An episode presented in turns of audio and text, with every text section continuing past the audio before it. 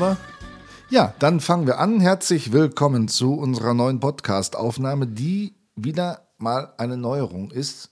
Ich bin ganz aufgeregt, ähm, Robert, weil wir zum ersten Mal wieder, also wir haben nicht zum ersten Mal einen Gast, aber zum ersten Mal sitzen wir wieder physisch mit einem Gast zusammen. Wir machen wieder mit Menschen, ja. Genau, wir machen wieder mit Menschen. Ich habe extra vorher nochmal durchs Wohnzimmer gesaugt, weil wenn mal wieder Besuch kommt, das ist man ja gar nicht mehr gewohnt, dass auf einmal jemand ähm, vorbeikommt. Und äh, da du den Gast mitgebracht hast, Robert, stellst du auch vor. Ach so, stelle ich wieder vor. Ja, ich schieße schon einmal vorweg.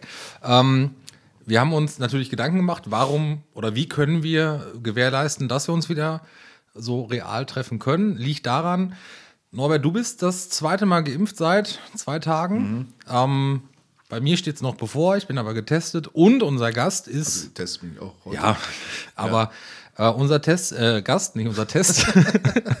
ich bin auch ganz nervös, das ist so ungewohnt. Ähm, nein, unser Gast ist ganz lange schon, schon geimpft. Ähm, und noch länger, schlechtes Wortspiel, ähm, mit dem Malteser-Virus quasi geimpft äh, oder infiziert. Oh, das war so schlecht, das hätte von mir sein können. ja, wir haben eben schon viele Wortspiele äh, rausgehauen, jetzt haben wir uns ganz nach unten gearbeitet. Also, Gast heute ist, und da freue ich mich sehr drüber, der Michael Vollmatt aus der Gliederung Borchen ehrenamtlicherseits. Die und zum dritten Mal vertreten ist die Gliederung Borchen. Ja, verrückt, ne? Ja. Das war der zweite Grund, äh, weil es für mich, dass es für mich Neuland war. Wir kannten uns vorher gar nicht ähm, und haben uns jetzt eben auch im Vorgespräch überhaupt erst äh, kennengelernt. Wahrscheinlich, wie es so ist. Man hat sich mal irgendwo gesehen. Äh, aber Michael, vielleicht kannst du einfach mal ein paar Worte. Herzlich willkommen in meinem Wohnzimmer. wir müssen im Wohnzimmer aufnehmen. Zum Zeitpunkt der Veröffentlichung ist hoffentlich das Wetter so gut, dass man es draußen hören kann. Äh, letztes Mal war es umgekehrt, da haben wir draußen aufgenommen und hören musste man es im äh, Wohnzimmer mit Heizung. Ja. Jawohl. Ja. War letztes war Mal so, da haben wir draußen gesessen beim, bei der Aufnahme. Jetzt, äh, mein Gott, jetzt sag schon mal was. Dieser Sommer läuft so ein bisschen wie das Lied von Rudi Carell, ne? Wann wird es mal wieder richtig Sommer? ja. Ja, vielen Dank, dass ich hier sein darf. Ähm, äh, Robert hat ja schon gesagt, äh, mein Name ist Michael Vollmatt, ich komme aus der Gliederung Borchen aus dem schönen Borchen, wobei ich eigentlich in Paderborn wohne, ähm, darf allerdings in Borchen mich so ein bisschen um die ähm, Ausbildung kümmern und um die stellvertretende Ortsleitung da ähm, so ein bisschen tätig werden und ähm, durfte mir oder habe mir, als Robert mich angesprochen hat, erstmal ähm, diverse Podcasts anhören müssen. um überhaupt zu wissen, was man so sagen kann, was man sagen darf und was mich überhaupt erwartet. Also so machen wir äh, das eigentlich immer, dass wir Leute ansprechen, von denen wir wissen, dass sie bis jetzt den Podcast noch nicht gehört haben, damit wir mehr Zuhörer kriegen. jetzt habe ich mir Taktik. alle Folgen durchgehört, habe mir so. ein bisschen mitgeschrieben, was die anderen gesagt haben. Das war die Nummer, die noch dazugekommen ist. Ah, ja, ja, genau, genau, genau. Als zusätzlicher Hörer. Und im Nachgang musst du jetzt sagen, bei allen, den du kennst, die du kennst, ich bin jetzt auch Teil davon, dass noch mal mehr Nummern, äh, mehr Nummern im Ergebnis der Zuhörer dazukommen. Ja, aber das passt ja, äh, wenn du in Paderborn wohnst und in Borchen tätig bist, denn das ist bei eurem Ortsbeauftragten ja auch der Fall.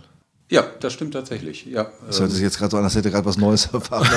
Scheiße, ich habe wieder aus dem Nähkästchen geplaudert. Ich, ich musste erst mal überlegen. Also tatsächlich ist es ja äh, nicht selten so, dass äh, man in einer Gliederung tätig ist, wo man, zumindest ist es in der Nähe von Paderborn des Öfteren der Fall, ähm, dass man in einer Gliederung tätig ist, wo man tatsächlich in dem Ort nicht wohnt. Ähm, das ist bei Borchen, glaube ich, fast sehr durchmischt, wobei man sagen muss, dass viele, die sich bei uns engagieren, tatsächlich eher so aus dem gesamten Umfeld kommen. Andersrum gehen ja natürlich auch viele von Borchen Richtung Gliederung Paderborn oder so. Ja, das liegt ja einfach an den sechs, acht Kilometern, die dazwischen liegen. Ähm Im Grunde ist es die Schlaf eine Schlafstadt von Paderborn, oder? Kann man schon eigentlich sagen. Oder tritt man jetzt, weinen jetzt tausende Borchen Also das, es gibt wahrscheinlich wie bei diesen ganzen, ja, jetzt hätte ich beinahe Vorort gesagt, aber es ist natürlich nicht bei den ganzen Dörfern, die um eine Stadt drumherum liegen. Es gibt immer diesen Kern, die da schon immer gewohnt haben, als die Stadt noch nicht so groß war. Und dann die, die jetzt dahin ziehen und äh, in Paderborn tätig sind und äh, die Bevölkerung da unten vor Ort, da unten, also im Tal, äh, in Borchen vermischen. Also man muss ja tatsächlich sagen, der Ausschlag für Borchen kam ja, ich sage jetzt mal, noch nicht mal aus der Nähe oder so, dass ich, ich damals nach Borchen gewechselt habe, sondern man muss ganz ehrlich zugeben, dass es so die ähm, ja, zu der Zeit, wo ich gewechselt habe, die ähm, Willkommenskultur war, die, wir da, die mir da so entgegenschlug, wo wir dann mit mehreren ähm, in die Gliederung Borchen gewechselt haben, von einem anderen großen, kleinen Anbieter aus Paderborn, wo wir uns umgeguckt hatten, wo könnten wir uns jetzt neu engagieren, nachdem wir diesen verlassen wollten. Und dann war einfach so in Borchen das Angebot das Beste, sodass wir dann gesagt haben, es liegt nah, von der Struktur her fühlst du dich irgendwie willkommen, die Angebote stimmen. Und dann sind wir tatsächlich, ich glaube damals so mit zehn Leuten oder so, zu der Gliederung gewechselt, die zu der Zeit noch in einem sehr kleinen ähm, Rahmen vorhanden war. Also du kommst auch aus dem aus diesem klassischen Hilfsorganisationswust. Eigentlich bin ich erst später zugekommen. Okay. Also wenn man äh, das mal so sieht, bin ich ja mit, ich glaube 30 oder sowas erst dazu gekommen. Vorher hatte ich damit ja überhaupt nichts zu tun. Okay. Ich war zwar kirchlich, wir haben das ja eben schon mal angedeutet, ähm, in Jugendjahren sehr engagiert, aber ähm, dann bin ich so mehr oder weniger in diese Hilfsorganisationsstruktur reingestolpert, äh, in einer Organisation dann auch da eins, zwei Jahre geblieben, bis äh, die Strukturen dann nicht mehr so passten, man sich da verstritten hat. Und dann habe ich gesagt, wo könnte ich jetzt hingehen? Und dann kamen halt Malteser, DRK, Johanniter, du schnüffelst überall mal und äh, kommst dann auf einmal nach Borchen. Ja. ja, ich bin ein bisschen platt. Warum? So, ja, also ich würde mir jetzt als Paderborner was anderes vorstellen, als nach, also in Borchen ehrenamtlich aktiv zu werden. Ähm, ja, aber ich glaube, das hat tatsächlich auch damit zu tun, mit diesen, also entweder was man da jetzt vorfindet, manchmal sind es auch die persönlichen äh, Strukturen. Also ich denke dran, als wir in, Pader Hilfe, in Paderborn die äh, Malteser Jugend gegründet haben, äh, sind ja auch einfach über die persönlichen Bezüge äh, und ja, weil, weil das Hauptamt in Paderborn auch äh, oben auf dem, ähm, in der Karl-Schulz-Straße war. Also es war einfach eine räumliche Entfernung dazwischen, haben die auf einmal irgendwie ihren Kontakt nach, nach Borchen bekommen und, und sind dann auch da eine ganze Zeit lang ähm, aktiv gewesen. Mhm. Und haben sich da ja Sporen verdient. Und das vermischt sich ja tatsächlich zwischen Paderborn und Borchen äh, doch sowohl personell als auch so von der Zusammenarbeit eigentlich sehr stark, weil man ja auch ich sag mal, vom Freizeitbereich ja auch auf Paderborn hin äh, orientiert ist. Ich glaube, Ehrenamt ist ja auch immer eine Möglichkeit, wie kannst du dich, zumindest war das ein Kriterium bei uns, ähm, einerseits weiterentwickeln, aber wie kannst du auch kreativ irgendwas gestalten? Und vielleicht war in dem Zusammenhang dann auch so eine kleine Gliederung und bestimmt auch person personenabhängig ähm, da offener als eine große Gliederung, die schon irgendwie feste Strukturen hat, wo du sagst, äh, okay, ihr könnt euch da engagieren, aber in einem bestimmten Rahmen. Und ähm, ich glaube, für uns war dann einfach auch von der Gruppe her so zehn Personen ähm, in, ich sage jetzt mal, doch äh, überwiegend recht jungem Alter. Ich war da fast der Älteste. Ähm, war es einfach wichtig, wo kannst du dich einbringen, wo kannst du noch was schaffen, wo kannst du dich noch irgendwie, kannst du kreativ noch irgendwas ausbauen. Und ähm, so bin ich ja dann auch erst vom Sanitätsdienst rüber in diesen ganzen Bereich Ausbildung, wo ich gemerkt habe, da besteht noch ganz viel Potenzial und da brennt auch irgendwie ein ein Funke, wie ich mich da noch einbringen kann und wie ich da noch Sachen verbessern kann. Du hast jetzt eben gesagt, ihr seid mit, mit zehn Leuten dann bei der einen raus. Bei den anderen. Bei den anderen rein. rein. War das, also wenn ich mir das jetzt so vorstelle, zehn Leute, ja, das wurde der rote Teppich ausgerollt, huh, so, es kommen so viele, die Vorkenntnisse haben und und und und und. Ähm, oder was meinst du konkret mit Willkommenskultur? Und war das irgendwie anders bei den Maltesern als ähm, ja, vorher oder, oder generell so unterschiedlich? Ich glaube, da treffen so zwei Fronten aufeinander. So einerseits die Erwartung junger Menschen zu sagen, ich bin was und was bietet mir die Welt jetzt? Mhm. Und andererseits so, ähm, ja, die Erwartungen oder auch Befürchtungen einer Gliederung, die ich ähm, nur zu gut mittlerweile teilen kann. Da kommen jetzt zehn Leute auf mich zu, ähm, ich bin eine kleine Gliederung, ich bin eine große Gliederung. Ich habe einerseits vielleicht eine Chance, mich weiterzuentwickeln, aber andererseits bringen die ja auch irgendwie eine feste Struktur mit. Und ähm, weil sie einfach von sich aus schon zusammengewachsen sind. Ähm, wir, muss man dazu sagen, das war so, ich sag mal, von, ich würde jetzt sagen, 16 Jahren an bis, ähm, ja, ich glaube, wie gesagt, ich war da so der Älteste mit 29, 30 ähm, alles vom Rettungssanitäter über einen Erste-Hilfe-Ausbilder, ähm, also mit diversen Erfahrungen, überwiegend so aus dem Bereich Erste-Hilfe-Ausbildung und Rettungsdienst, mhm. die wir dann an die Gliederung drangetreten sind mit unterschiedlichen Erwartungen, dass wir gesagt haben, das würden wir noch gerne erreichen, das wollen wir machen, das haben wir bis jetzt erlebt und was könnt ihr uns da tatsächlich bieten? Ja, und da haben wir halt die unterschiedlichsten Reaktionen seitens der unterschiedlichen Hilfsorganisationen, aber man kann auch sagen, unterschiedlichen Gliederungen erlebt, sodass unsere Entscheidung nachher für Borchen gefallen ist. Und aus was für einem Pool kamt ihr? Also ihr kamt von einer anderen Hilfsorganisation. Ja, richtig, genau. Wolltet da aus irgendwelchen Unzufriedenheitsgründen weg? Voll und ganz, ja. Und, ah ja, und habt dann quasi eine neue Heimat gesucht. Genau, und so sind wir dann irgendwie zu, nach Borchen gekommen. Von denen sind jetzt, äh, ich muss jetzt mal so überschlagen, aber ich glaube, würde sagen, von den zehn sind vier, fünf noch äh, aktiv. Oh, das ist aber ein guter Schnitt. Das finde ich auch, ja. Also äh, mehr oder minder aktiv, muss man wann, ganz ehrlich wann sagen. Wann war das? Kann man das so? Vor knapp zehn Jahren, glaube ich. Ah, ja. Kann man ungefähr darauf schließen, wie alt du bist. Hm. Hm. Man ist immer nur so alt, wie man sich anfühlt. so, genau, im heiratsfähigen Alter. Jedenfalls. oh. Nicht? Ja, doch, alles gut. Da können wir jetzt beide nicht widersprochen Robert. ja, gut, okay, gut.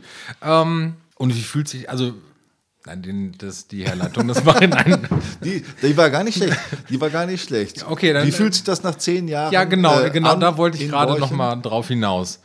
Ja. Ähm, ich glaube, man guckt zurück und ähm, ich habe mir einige Ziele gesetzt, das wissen vor allen Dingen die in Borchen, die ich noch nicht erreicht habe, gerade so im Bereich Ausbildung, ähm, was irgendwie so den Bereich Erste-Hilfe-Ausbildung angeht und irgendwie Größenordnungen, ähm, die wir da irgendwie mal ausbilden wollen. Aber nichtsdestotrotz, wenn ich so im Gesamten zurückgucke und ähm, ja, auf die ganzen Ziele, die wir erreicht haben, zurückschaue und auch auf die Sachen, die wir auch immer wieder spontan anfassen, wie jetzt zum Beispiel das Testzentrum, mhm. das wir da in Borchen, finde ich, recht erfolgreich und in einer ähm, ja, sehr kurzen Zeit umgesetzt haben und ähm, in einer sehr großen, für eine kleine Gliederung eine sehr große ähm, ja, Kapazität ähm, da ähm, abarbeiten, muss man ja ganz ehrlich sagen.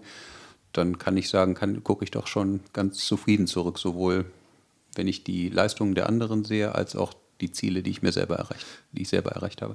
Ist das ein, äh, eine Eigenschaft, die man in Borchen findet? Es passt übrigens ganz gut. Äh, ich habe eben, ich gucke immer ganz gerne am Anfang unseres Podcasts auf den Spruch des Tages. Und der lautet heute: Niemand weiß, was er kann, bis er es probiert hat. Ich finde, das passt jetzt ganz gut zu dem, was du erzählt hast. Passt das auch gut zu Borchen? Denn Tobias hat ja Ähnliches erzählt als er zum Beispiel erzählt hat von, äh, von diesem Bundesjugendlager, das mal eben kurz aus dem Boden gestampft wurde und eben bis hin zu dem Impfzentrum. Deswegen äh, habe ich mich da gerade dran erinnert, dass man einfach sagt, ja, keine Ahnung, ob das so alles so hinhaut, aber wir haben unser Know-how und wir haben Engagement und wir machen es jetzt einfach. Ihr dürftet ja hier sowohl im Podcast als auch so schon, so wie ich mitgekriegt habe und auch selber gehört habe, ähm, manch einen aus Borchen erleben.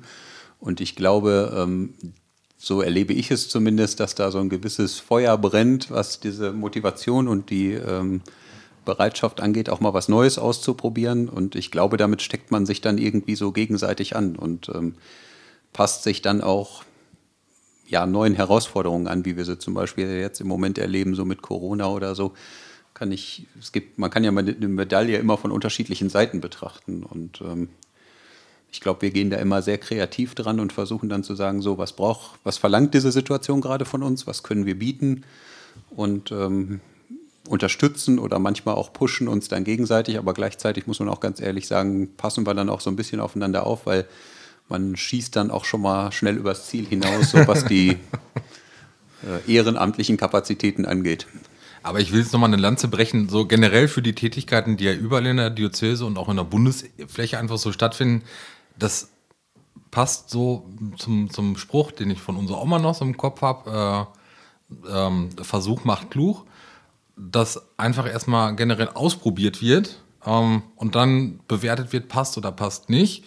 Ähm, Michael, hast du ab und an so, ein, so, eine, so eine zwiegespaltene Seele, weil du bist ja auch hauptamtlich so für den Bereich Qualitätsmanagement unterwegs. Das müssten wir vielleicht überhaupt erstmal genau. genauer erklären. Was ist dein ja, also hauptbeamtlich bin ich auch bei den Maltesern. Da bin ich als Qualitätsbeauftragter für den Rettungsdienst, den Fahrdienst und das Ehrenamt im Bezirk zuständig oder beziehungsweise in der Diözese Paderborn.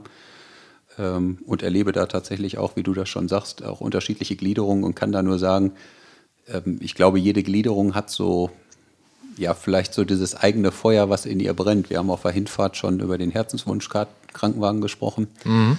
Ähm, der ja auch in der einen oder anderen Gliederung dann mit Feuer und Flamme betrieben wird und auch sehr erfolgreich betrieben wird. Und ich glaube, wenn man für irgendwas brennen kann, dann ist es ganz egal, in welcher Gliederung du bist. Ähm, du musst dich mit dem Ziel identifizieren können. Du kannst bestimmt auch eigene Ziele einbringen. Aber ähm, im Endeffekt finde ich, muss man halt Malteser immer so ein bisschen über das, was es meist oder was da meist drin gesehen wird, die fahren mit Blaulicht durch die Gegend ähm, hinaussehen und äh, fest, dann stellt man relativ schnell fest, dass man nicht medizinische Kenntnisse braucht, um sich bei den Maltesern einzubringen, sondern eigentlich jeder herzlich willkommen ist. Mhm. Aber das finde ich jetzt sehr spannend zu der Frage, die du eben schon mal gestellt hast und äh, wo ich dann reingegrätscht bin, unsensibel wie ich bin. Äh, nämlich diese, diese Diskrepanz oder ja, diese zwei Standbeine, die du hast, Haupt- und Ehrenamt. Ärgerst du dich als Ehrenamtlicher manchmal über die Entscheidungen, die du als Hauptamtlicher getroffen hast? Puh, wenn ich darauf jetzt eine Antwort gebe, dann kann man mich auf ewig da, glaube ich, darauf festnageln. Deshalb bist du hier. Wir wollen jetzt wissen, ob der Michael der um, 17 Uhr, der um 17 Uhr Feierabend macht und in den Spiegel guckt und sagt, ich fahre jetzt nach Borchen, sich denkt, die Verordnung, die ich gerade noch gelesen habe, das ist vollkommener Mumpitz, ich bin ja ehrenamtlich unterwegs. Ah, du kennst mich viel zu gut, als dass du weißt, dass ich meistens nicht um 17 Uhr Feierabend mache.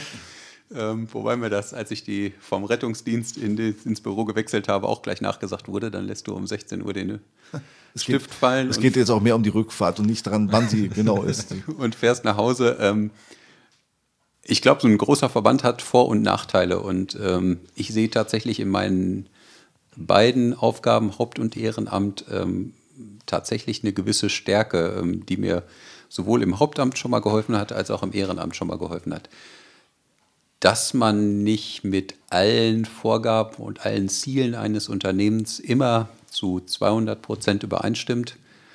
Ich glaube, das ist ähm, bei jedem Unternehmen so, es sei denn, man ist selbstständig und gestaltet sein Unternehmen jeden Tag von neuem. Aber ähm, dass ich jetzt irgendwie mal, also dass ich mich bewusst direkt über Sachen aufgeregt habe, nicht. Ich glaube, jede neue Vorgabe ist in gewisser Hinsicht auch eine neue Herausforderung. So sehe ich das Ganze zumindest. Und ähm, ähm, ja, was ich am meisten halt an meiner Tätigkeit sowohl hauptamtlich als auch ehrenamtlich mag, ist halt die Tatsache, mit Menschen zu arbeiten. Und da passt, finde ich, auch dieses Thema Qualitätsmanagement ganz gut rein. Ähm, du findest einerseits ein Problem, aber ein Problem zu finden heißt auch gleichzeitig, es gibt garantiert noch fünf Lösungen dahinter. Und es ist viel spannender, eine Feststellung zu machen, die vielleicht abgearbeitet werden muss, um es mal nicht Problem zu nennen und nach Lösungen zu suchen. Und ähm, da sehe ich sowohl meine hauptamtliche Aufgabe als Qualitätsbeauftragter darin, als auch im Ehrenamt immer wieder neue Herausforderungen zu finden und dafür Lösungen zu suchen. Mhm. Jetzt überlege ich da gerade. Eigentlich hat er ganz geschickt die ja, verdammt, Antwort umgangen. Ja, er hat es oder er hat sie direkt Nein, er hat es wirklich gut hingekriegt. ähm, also das war so nicht. Naja, egal. Nein, also ich wollte dich jetzt nicht irgendwie äh, an den Abgrund einer Klippe bringen und äh, dich zu irgendwas hier drängen. Und ich darf intern sagen, dieser Überlegungsblick, der gerade kam, das ist dann immer dieser Blick, wer macht jetzt äh, genau, das die nächste Frage? Genau, so. wer, wer äh, macht er weiter? Ähm, das Thema sollte auch so ein bisschen in Richtung Ausbildung gehen. Dafür bist du verantwortlich und äh, dafür hast du dir ganz vorbildlich im Vorfeld tatsächlich auch schon Notizen gemacht. Oh, Wenn du die jetzt bitte mal zur Hand nimmst. es ist soweit, es ist soweit. Es ist soweit. Ja, die Gäste sind besser vorbereitet als wir. Ja, das stimmt. Weit. Genau. Äh, dann, äh, ja, soll es um den Bereich Ausbildung gehen. Wann bist du da eingestiegen? War das direkt schon, als du nach Borchen gekommen bist, dein Bereich? Oder? Ich würde jetzt sagen, also ein, zwei Jahre habe ich, glaube ich, eher so den Bereich Rettungsdienst ähm, ja, kennengelernt, muss ich ja ganz ehrlich zugeben, weil ich da auch noch relativ neu war, trotz dass ich von der einen Hilfsorganisation zur anderen gekommen bin und habe dann für mich sehr zügig entschieden, dass ich irgendwie mehr mit Menschen zu tun haben möchte, mehr mit Menschen arbeiten möchte, so wie ich es vorher als Tanzlehrer auch schon getan habe. Ähm, mehr Menschen begeistern möchte. Und da kam dann irgendwie so die Motivation, in diesen Bereich Ausbildung zu gehen, Erste-Hilfe-Ausbilder zu werden. Und dem schloss sich dann früher oder später dann der Lehrscheininhaber an, also der Ausbilder der Ausbilder, um dann einfach über Borchen hinaus auch irgendwie tätig zu werden und Malteser einfach mal bundesweit kennenzulernen und bestimmt auch so ein bisschen, was im Moment nicht geht, mal so ein bisschen hin und her zu reisen und zu gucken, wie sieht es bei Maltesern in Bayern aus, wie sieht es bei Maltesern in Köln aus oder woanders. Und das kam dann, ich glaube, so zwei Jahre später. Und da bin ich jetzt erstmal dem Ganzen treu geblieben als Leiter Ausbildung und nebenbei halt als Ausbilder der Ausbilder, was mir sehr, sehr viel Spaß macht, muss ich ganz ehrlich zugeben. Ausbilder der Ausbilder. Das hätte ich gerne erklärt. Ich habe extra schon Ausbilder der Ausbilder genommen, weil ich dachte, Lehrscheininhaber sagt keinem was. ähm, also es gibt ja Vorgaben der ähm, Berufsgenossenschaft, was die Ausbildung von Erste-Hilfe-Ausbildern angeht. Und ähm, da gibt es eine Bundesarbeitsgruppe, wo die Hilfsorganisationen drin sitzen. Und um diese Vorgaben halt zu erfüllen, macht man bei den Maltesern, ist es glaube ich auf drei Jahre, zwei, nee, zwei Jahre, zwei Jahre, drei Jahre ähm, eine ehrenamtlich Nebenbei-Ausbildung, sage ich jetzt mal, und wird dann irgendwann Lehrscheininhaber und darf dann diese Ausbildungsblöcke geben und ähm, mit einem anderen Lehrscheininhaber zusammen Erste-Hilfe-Ausbilder aktiv ausbilden. Und da habe ich für mich einfach gesagt, das ist, ist sozusagen die nächste Herausforderung nach dem Erste-Hilfe-Ausbilder, wobei dazwischen gibt es noch den Praxisanleiter. Das ist der, der in der Gliederung die Erste-Hilfe-Ausbilder aktiv begleitet auf ihrem Weg zum Erste-Hilfe-Ausbilder. Ja. Der Praktikumsleiter. Sozusagen, genau. Okay. Ich würde ja gerne noch mal ein bisschen im Familienalbum blättern, weil oh. wir uns ja auch, ähm, wie eben gesagt, äh, tatsächlich auch persönlich. Extra mitgebracht.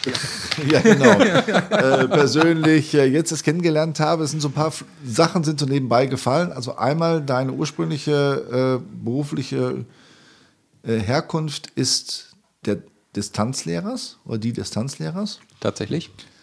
Ähm, und dann kam irgendwann der Wechsel eben beruflich auch zu den Maltesern zu gehen, weil du es einfach leid warst, ständig 15-jährigen Slowballs und, und äh, Jive beizubringen oder da muss ich jetzt vorsichtig sein. ja, Norbert, Robert, das ist jetzt ganz dünnes Eis. weil Robert ja noch aktiv sozusagen bei mir tanzt. ja, und, und tatsächlich in meiner Jugend äh, Michael noch als hochmotivierten, begeisterten jungen Tanzlehrer erlebt hat. Also ich habe bei ihm das Tanzen gelernt du hast als jüngeren, ja, ja, genau. Das ist ja übrigens eines meiner Traumata, wenn ich das vielleicht noch sagen darf und äh, hier im geschützten Raum äh, mal eben loswerden kann. Ich habe tatsächlich immer sehr gerne getanzt, aber ich habe bei dem falschen Tanzlehrer den Grundkurs gemacht und wir, wollten wir mit einigen Leuten zusammen bei einem anderen Tanzlehrer einen Bronzekurs machen. Und dann hat der gesagt, nein, also wer bei diesem anderen Tanzlehrer äh, war und dann auch nur den Grundkurs hat, der kommt bei mir nicht rein, ohne den F-Kurs gemacht zu haben.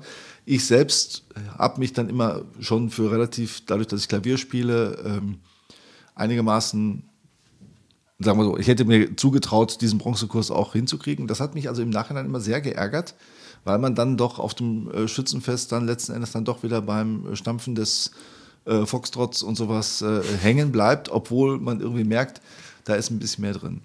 Ich wollte nur einfach sagen, ich finde es schön, dass äh, ich zwei Leute habe, die mich jetzt aufmerksam angucken und mir in dem Bereich zugehört haben. Äh, also ich würde würd tatsächlich sagen, die Motivation ist auch heute noch da. Also ich habe tatsächlich nicht damit aufgehört oder ah, ja, sagen wir, okay. ich wollte damit aufhören. Ähm, und dann kam irgendwie so die Frage, kannst du nicht noch hier noch ein bisschen nebenbei und kannst du da nicht noch ein bisschen nebenbei?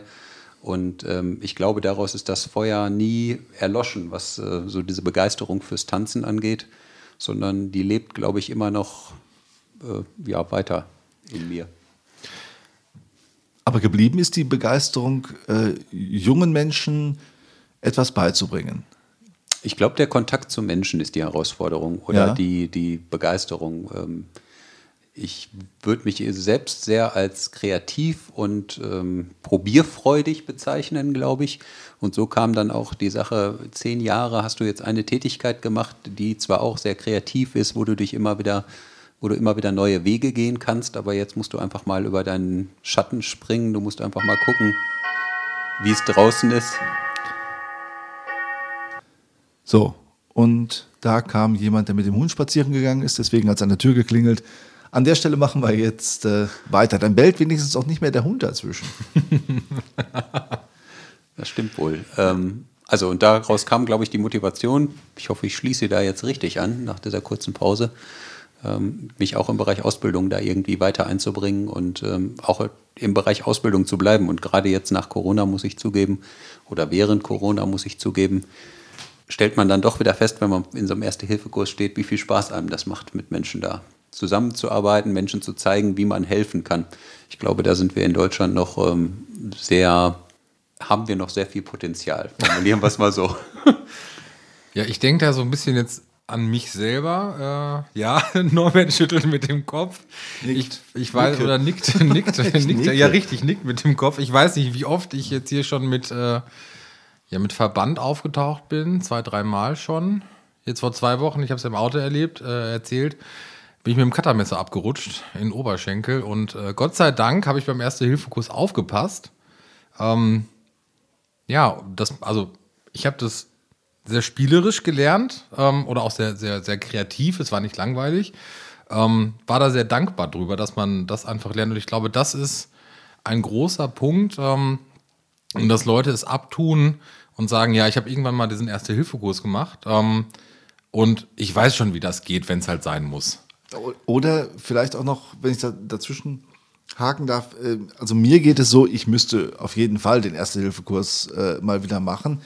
Ich habe immer so ein bisschen, dass ich dann denke, ach, dann sitzt du jetzt da zwischen diesen äh, 16-jährigen Führerscheinanwärtern und äh, weiß ich nicht, da gibt es die auch für Erwachsene, so Ü, Ü40 äh, oder Ü30 wird mir ja schon reichen. Ü30 Erste-Hilfe-Kurse?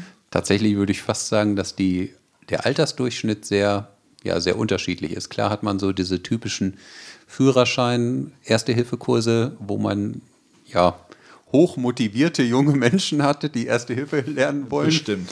Um es mal so zu sagen. Aber schön ist, schön ist, dass du angesetzt hast und schon so geschmunzelt hast, dass man gemerkt hat, okay, da passt was nicht.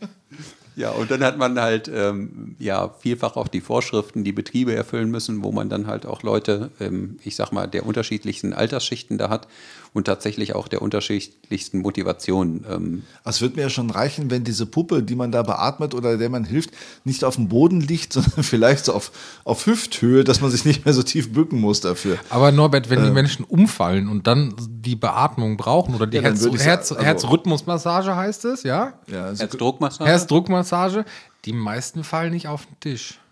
ja gut, die Wirklichkeit ist ja immer noch mal wieder anders. Und tatsächlich ist es ja so, dass der Mensch so verrückt ist, wenn du es auf dem Tisch lernst, dann versuchst du die Person im Notfall auch tatsächlich auf den Tisch zu kriegen. Da Ja. ist ja die Krux dabei. Also wenn wir dir sozusagen entgegenkommen würden, hättest du ein Problem, wenn du im Notfall dann keinen Tisch in der Nähe hast. ja, auf der Autobahn selten ist ein Möbelwagen vorbeigekommen. Aber interessant äh, wäre ja tatsächlich diese Frage, wo ich da jetzt gerade dazwischen gegrillt habe, mal wieder. Ähm, mit den, also mit der Motivation dieser, dieser Jugendlichen. Da hast du geschmunzelt und Ich glaube, Motivation kannst du ganz unterschiedlich schaffen. Also einmal durch Vorgaben, muss man ja ganz ehrlich sagen, wenn man es irgendwie an den Führerschein knüpft. Ähm, nicht selten, dass die Leute dann auch kommen, wenn was passiert ist. Also sozusagen, wenn das Kind in den Brunnen gefallen ist. Also dass man dann sagt, jetzt muss ich meinen Erste-Hilfe-Kurs nach 30 Jahren mal wieder auffrischen und gucken, dass ich da irgendwie recht äh, gut reagieren kann. Was Robert gesagt hat, ist, glaube ich, so das Entscheidende. Und da haben uns die nordischen Länder das recht gut vorgemacht, wenn du es spielerisch lernst. Und da steht sehr viel Potenzial, auch bei den Maltesern, über dieses Thema Abenteuer helfen im ähm, Fokus, einfach es Kindern relativ früh beizubringen. Und das hat mittlerweile auch, ähm, da gibt es auch Programme der Bundesregierung, die das unterstützen, zu sagen, ich gehe an den Kindergarten dran, ich gehe dann weiter an die Schule und ich ziehe da tatsächlich einen roten Faden durch, wo ich dem Alter spezifisch Erste Hilfe lerne. Ich glaube, dann besteht eine Riesenchance und ein Riesenpotenzial auch für unsere Gesellschaft, die Hilfsbereitschaft zu erhöhen, weil ich dann einfach von Kindesbeinen an auf gewohnt bin, wie Erste Hilfe funktioniert und jeder von uns, der Sachen als Kind gelernt hat und die immer weiter, immer wieder vertieft hat, der macht die nachher fast intuitiv. Du kommst halt nicht in die Situation zu überlegen, Moment, was muss ich jetzt machen? Kann ich was falsch machen? Sondern ach so, das mache ich schon ein Leben lang. Das wurde mir immer wieder gezeigt. Und ich glaube, da liegt diese, in dieser spielerischen Tatsache, da liegt ein Riesenpotenzial, was wir, glaube ich, wo wir gerade erst am Anfang stehen, das auszunutzen. Und das spiegelt sich dann auch in diversen Forschungsergebnissen wieder, was die Hilfsbereitschaft in Deutschland angeht, zu Ländern wie Schweden, Norwegen, die da oben liegen, die deutlich früher anfangen mit Erste-Hilfe-Ausbildung. Das finde ich einen spannenden Gedanken. Also da bin ich noch gar nicht so drauf gekommen zu sagen oder da mal drüber nachzudenken. Ähm, je eher man, man mit der Art des Helfens beginnt, und das, das beibringt oder erlernen kann, dass man dann offener nach rechts und links schaut. Ja, also ja. schon wie, wie, wie ja so viele Sachen im, im, im Kindergarten äh, schon grundgelegt werden, am besten vielleicht sogar noch in den Familien, aber auf jeden Fall durch diese Erziehungsmethoden äh, im, im Kindergarten. Ähm, ja, das kann ich mir schon vorstellen. Das, und das finde ich auch gut, dass man da. und, und ich glaube halt.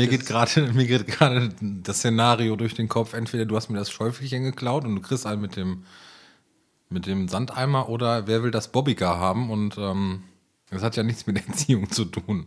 Oder Maßnahmen. Aber alles ja, gut. Nun, aber die, äh, ja. die Kindergartentante von, von früher, äh, die gibt es nun auch nicht mehr. Also da passiert ja nun schon, äh, schon viel im, im Kindergarten und Erzieherin zu sein, ist ja schon ein, ein sehr anspruchsvoller ähm, Beruf, weil die ja nun wirklich mittlerweile diese Erkenntnis genau haben, äh, zu sagen, da muss ganz viel Grund gelegt werden im, in, in dem Bereich im äh, Kindergarten und wenn die Ausbildung spielerisch da schon dazugehört, umso besser. Und ja. die zweite Sache ist, glaube ich, sich mit dem Begriff helfen auseinanderzusetzen und den mal zu definieren. Wenn du im Erste-Hilfe-Kurs stehst und fragst so am Anfang, wo hast du schon mal Erste Hilfe geleistet, dann, so ging es mir zumindest auch, ich weiß nicht, wie es euch geht, geht der Gedanke erstmal so an die schweren Unfälle. Mhm. Wo habe ich schon mal einen Verband gewechselt? Wo habe ich am besten schon mal irgendwen eingegipst oder so etwas? Und die erste Antwort ist dann immer, ja, also Erste Hilfe habe ich überhaupt nicht geleistet. Und ähm, ich meine mal, es war so in den 90ern schon, wo die Malteser gesagt haben, weißt du was, wir gehen an diesem Begriff helfen mal dran und verdeutlichen, dass in einem Erste-Hilfe-Kurs auch die Betreuung, also die Betreuung alleine schon Erste Hilfe darstellt. Ich nehme mal wen in den Arm, jeder, der irgendwie Geschwister hat, der hat schon mal das kleine Geschwisterkind irgendwie getröstet und so. Und genau da fängt irgendwo Erste Hilfe schon an. Und zu sagen, dass Helfen eine ganz, ganz einfache Tätigkeit ist, und auch Erste Hilfe nicht immer gleich etwas mit einem Unfall zu tun hat. Ich glaube, da ähm, muss man auch noch, ich will jetzt nicht sagen Aufklärarbeit leisten, aber die Definition helfen, des Wortes helfen, einfach nochmal neu in die Köpfe kriegen. Ist das ein Modul, was mit dazugehört, dass man diese so Empathie für den äh, Hilfsbedürftigen äh, ähm, erlernt oder dafür für sensibel wird? Tatsächlich ist das bei den Maltesern und mittlerweile auch bei den anderen Hilfsorganisationen Bestandteil eines Erste-Hilfe-Kurses. Auch diese ja, einfache Art, die andere ist jetzt auch nicht unbedingt schwerer, irgendwelche Handlungen durchzuführen, wenn man sie regelmäßig übt und wiederholt. Aber tatsächlich liegt da auch ein Schwerpunkt darauf, das in einem Unterricht extra nochmal aufzugreifen und gerade in der Zeit der Digitalisierung nochmal speziell darauf einzugehen, wie gehe ich mit einem anderen Menschen im 1 zu 1 Kontakt um, wie stehe ich ihm bei. Hm. Digitalisierung ist ein gutes Stichwort. Wie sieht es, gibt diese Apps, die auch Erste Hilfe äh, vermitteln. Ist das eher hinderlich, dass man sagt, äh, naja, also dass Leute sagen, oh was ich, habe ja, hab ja diese App auf dem Handy, ich brauche jetzt keinen Erste-Hilfe-Kurs. Im Zweifelsfall halte ich mir die daneben und äh kommt ganz passend, weil die Malteser, glaube ich, ich weiß gar nicht, wie lange es her ist, aber so vor so ein paar Monaten tatsächlich ihre Erste-Hilfe-App, ich sage jetzt mal, auf den Markt gebracht haben ähm, oder aktualisiert haben, ja. Ähm, da ist der Griff zum Handy. Welche habe ich? Hast du die noch nicht? ich habe ich hab irgendeine. Ich glaube, es ist Fluch und Segen. Also man ja. darf sich einerseits nicht zu sehr davon leiten lassen und andererseits, und da liegt der Schwerpunkt in den Erste-Hilfe-Kursen der Malteser, ist es tatsächlich so, dass es ähm, ja das Lernen tatsächlich immer noch die höchste Qualität hat, wenn man es praktisch selber durchführt und nicht, wenn man es erst nachlesen muss, wenn es dann soweit ist. Hm. Also eher als Gedankenstütze jetzt so zu sehen und nicht als Ausbildungsvariante oder Erlernvariante. Genau. Ja. Man kann es so ein bisschen, äh, glaube ich, vergleichen mit einem Rezept. Ich weiß nicht, ob der Vergleich jetzt der richtige ist, aber wie du es nachher umsetzt, ist immer davon abhängig, wie oft du etwas schon gekocht hast. Also dann, du kannst es zwar nachlesen, aber du wirst immer besser, wenn du es öfter gemacht hast.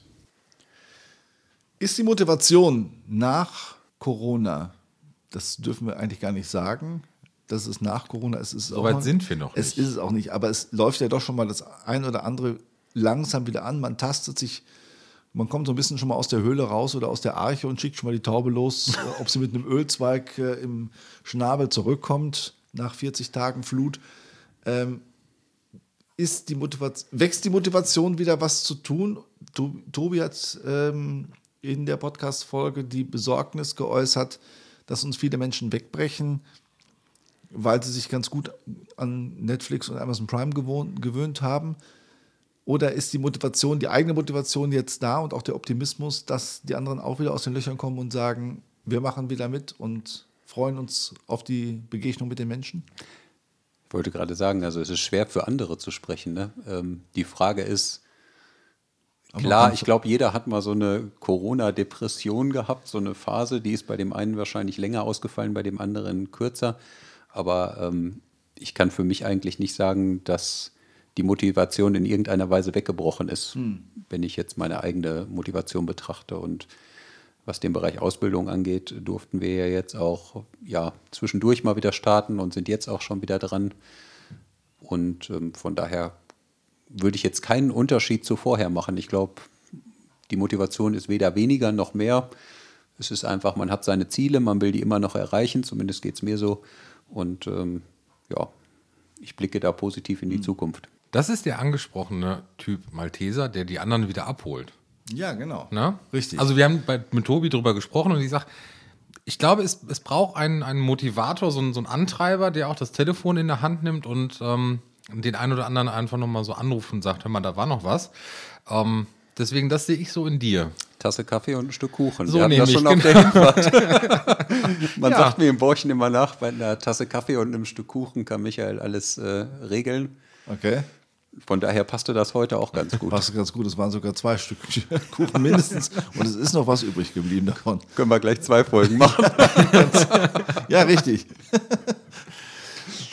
Ähm, ja, Motivation können wir alle gebrauchen. Meine persönliche Motivation ist tatsächlich jetzt nochmal zu sagen, ich müsste den Erste-Hilfe-Kurs auch für mich selbst nochmal äh, äh, angehen. Ich merke, du hast diese, diese äh, Art, äh, Menschen durch die eigene Motivation auch ein bisschen äh, anzustecken. Sagt man, da bin ich nicht der Erste und Einzige, der dir das nachsagt, wahrscheinlich, oder?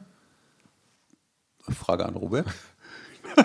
Nein, also was, ich glaube, das ist das Angenehme, wie Michael einfach so durch seine kreative Grundhaltung an, an, an Sachen rangeht. Und ähm, das ist ein Satz, den, den Michael, den du eben gesagt hast. Es gibt kein Problem, sondern da hast du dich selber schon korrigiert, sondern es gibt eine Herausforderung und fünf Lösungen hast du schon gleich im Angebot. Ähm, also und dieses, dieses Positive, das ist, glaube ich, das, was Norbert meint mit anstecken. Und wenn Norbert jetzt Samstag noch Zeit hat, Hat er nicht. na sowas, aus, dann dem wärst gleichen, du gleich im Erste-Hilfe-Kurs willkommen. aus dem gleichen Grund keine Zeit, wie Robert auch keine Zeit hat. Ach ja, richtig. Richtig, richtig da war ja, Ja. was. Ja. Ach so, ja, aber ich glaube, der, der äh, Folgentitel Kreative Grundhaltung finde ich ein sehr schönes Wort. Ja? Äh, Ja, das finde ich ähm, sehr nett. Ähm, die bräuchten wir ähm, viel mehr. Schön. Michael, Dankeschön dafür, dass du anfangs etwas Startherausforderungen hattest, ähm, mit Oder- dem Gedanken warm zu werden, oder? Ja, genau. Oder? Ja, also mit dem Gedanken warm zu werden, unser Gast zu sein, hast du das sehr souverän gemacht. Dafür herzlichen Dank. Ich danke euch. Haben wir den Zettel abgearbeitet oder steht noch was drauf? Ich weiß gar nicht, ich muss hier mal. Das ist immer die besten, ich finde, das sind immer die besten Gespräche, ähm, auch wenn wir schon mal was vorbereitet hatten, damals mal am Anfang. Ähm, wenn man dann am Ende feststellt, wir haben den Zettel überhaupt nicht gebraucht, weil das Gespräch einfach so geflossen ist. Äh, auch wenn der Hund zwischendurch mal bellt und die Tür äh, klingelt und äh, Ich glaube, das gibt dem Ganzen auch nochmal so ein bisschen Charme, anstatt so eine so sterile natürlich, Studioatmosphäre. so, genau. Hier im Wohnzimmer in Geseke. Danke sehr, dass äh, du mitgekommen bist und äh, uns unser erster physischer Gast wieder in diesem Jahr, glaube ich, oder? Hatten wir in diesem Jahr schon mal einen physischen Gast? Noch nicht, ne? Nein. Wann hatten wir den letzten? Ja, wer war der letzte Gast, der wirklich hier gesessen hat? Der letzte war äh, äh, Gerd Markus Nee. in Paderborn. Genau, bei Gerd Paderborn Markus, genau. äh, im Advent äh, bei Gerd Markus in Paderborn waren. War haben sehr haben lecker. wir uns selber eingeladen. Da haben wir uns selber eingeladen. Ähm, Das mache ich auch schon mal gerne. Ja, also aber- nicht bei Gerd Markus, aber Ja, das ist immer ganz gut. Und das war sehr nett. Es war, äh, gab Tee und Plätzchen und sowas, wie es im Advent so ist. Ähm, das war sehr schön. Ähm, ja, vielen Dank. Da warst du jetzt der erste physische Gast wieder. Und möge es jetzt so bleiben. Viel Spaß beim Wiederaufflammen der Aktivitäten in Borchen. Ich drücke uns die Daumen. Jawohl. Tschüss. Tschüss. Ciao. Thank